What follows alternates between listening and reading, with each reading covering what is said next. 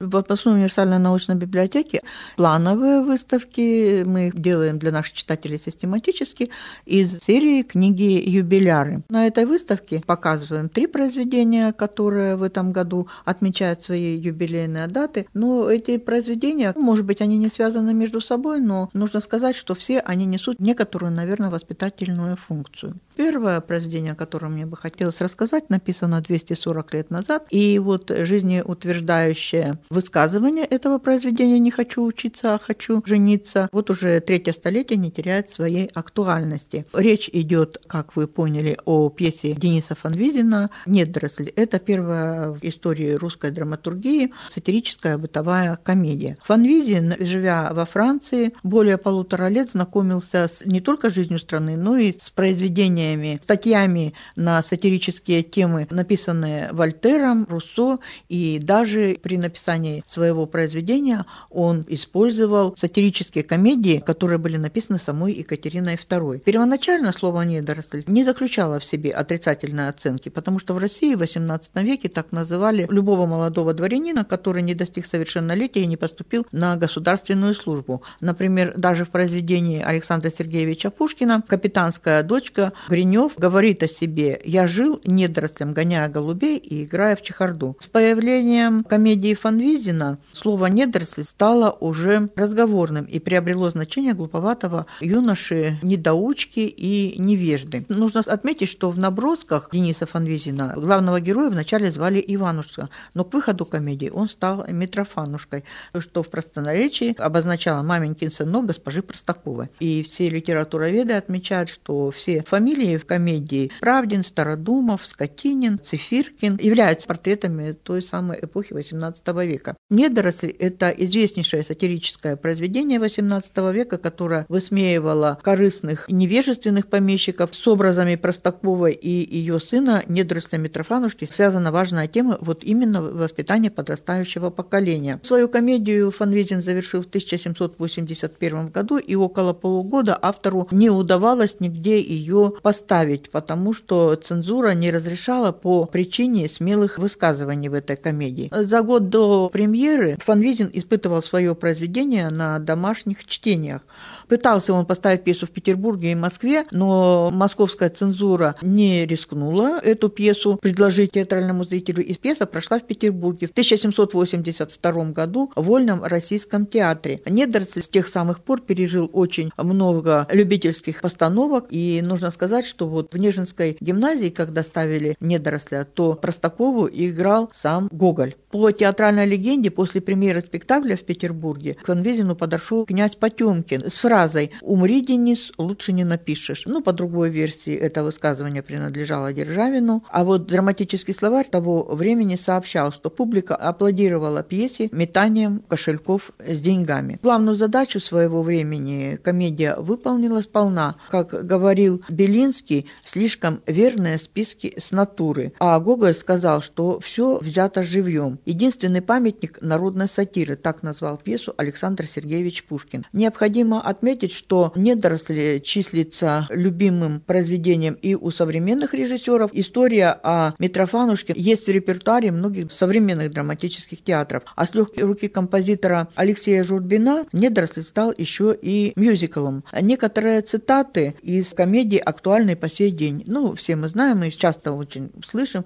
«не хочу учиться, а хочу жениться» эту фразу. Как наружность нас ослепляет, опять же. Потом прямое достоинство в человеке есть его душа. Это тоже вот крылатая фраза из произведения Фанвизина «Недросль». И, кстати, по достоинству оценил душу прекрасной рукодельницы, попавшей случайно к нему в царство, Мороз Иванович, герой сказки Адоевского, который тоже отмечает в этом году свою юбилейную дату. Автор этой сказки, Владимир Адоевский, ведет свою биографию аж от самого Рюриковича. Родился в 1804 году Владимир Адоевский, а умер в 1869 году. За свои 65 лет он успел очень многое. Но самое интересное в его биографии то, что он очень много экспериментировал с различными литературными жанрами. Писал стихи, прозу, и вот, может быть, написание сказок в его, так скажем, творческой биографии тоже было совершенно не случайным, потому что в 1835 году выходит его футуристический, ну, в какой-то степени фантастический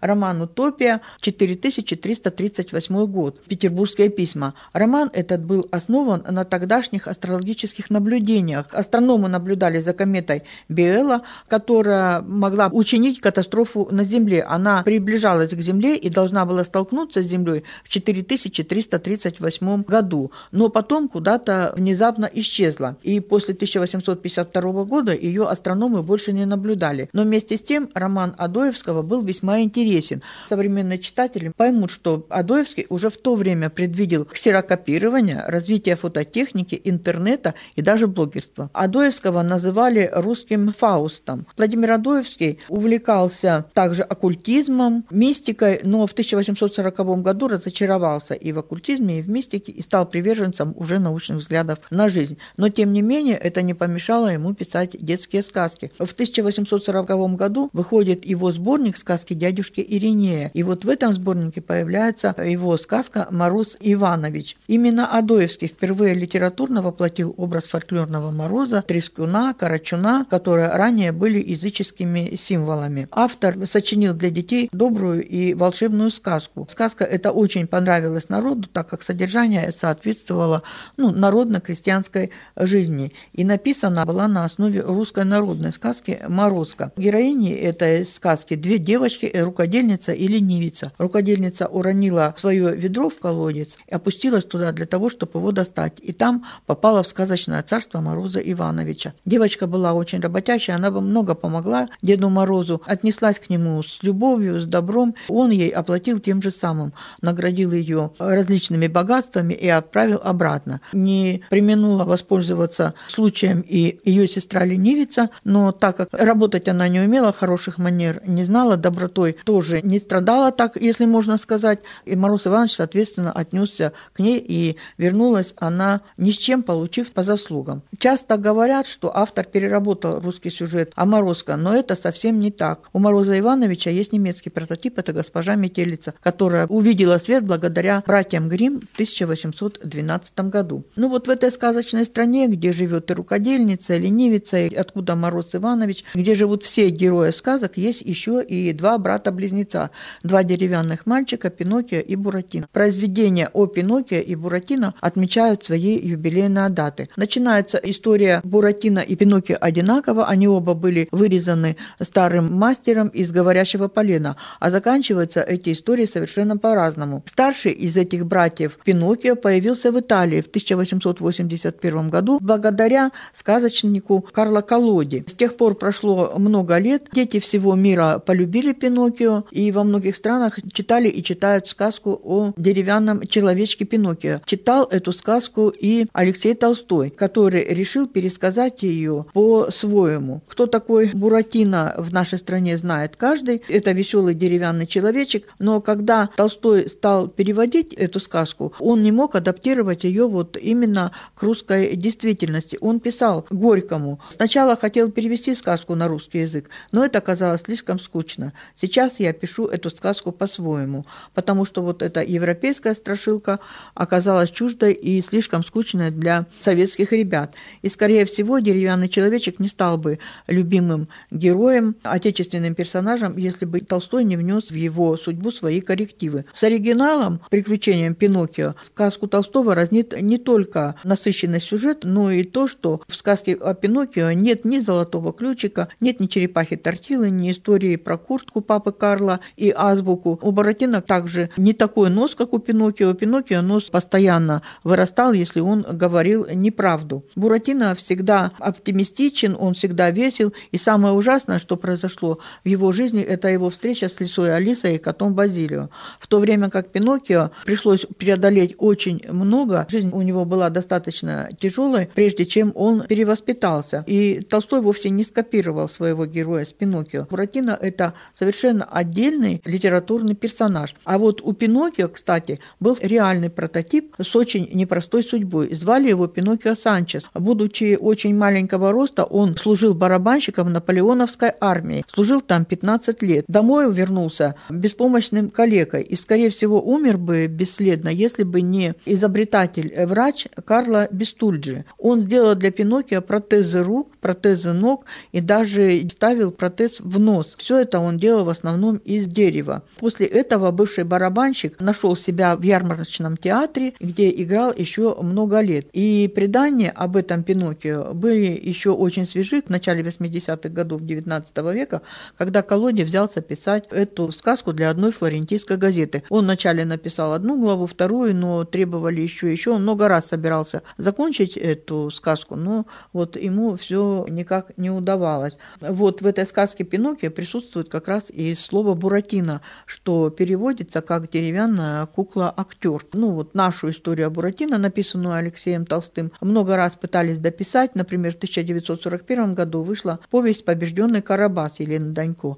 В 1975 году вторая «Тайна золотого ключика» Александра Кулема. А еще было произведение Макса Фрая «Ключ из желтого металла». Перу Толстого принадлежат еще два золотых ключика. Это пьеса для Центрального детского театра, написанная по просьбе Натальи Сац, и сценарий одноименного фильма, который был поставлен Александром Тушко в 1939 году. С 1939 года было снято 8 экранизаций сказки повести Буратино.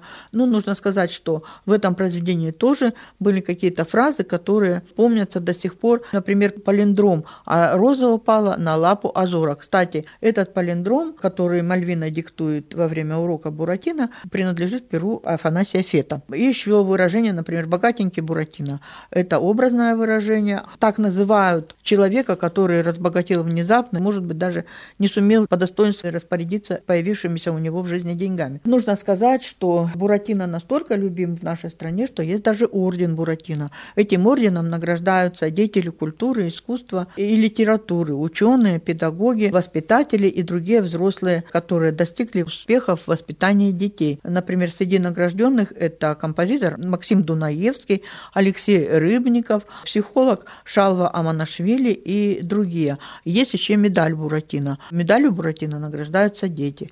Вот такие выставки, посвященные книгам-юбилярам 2021 года, есть у нас в областной универсальной научной библиотеке. Мы рады предложить их ежедневно с 10 до 18 часов.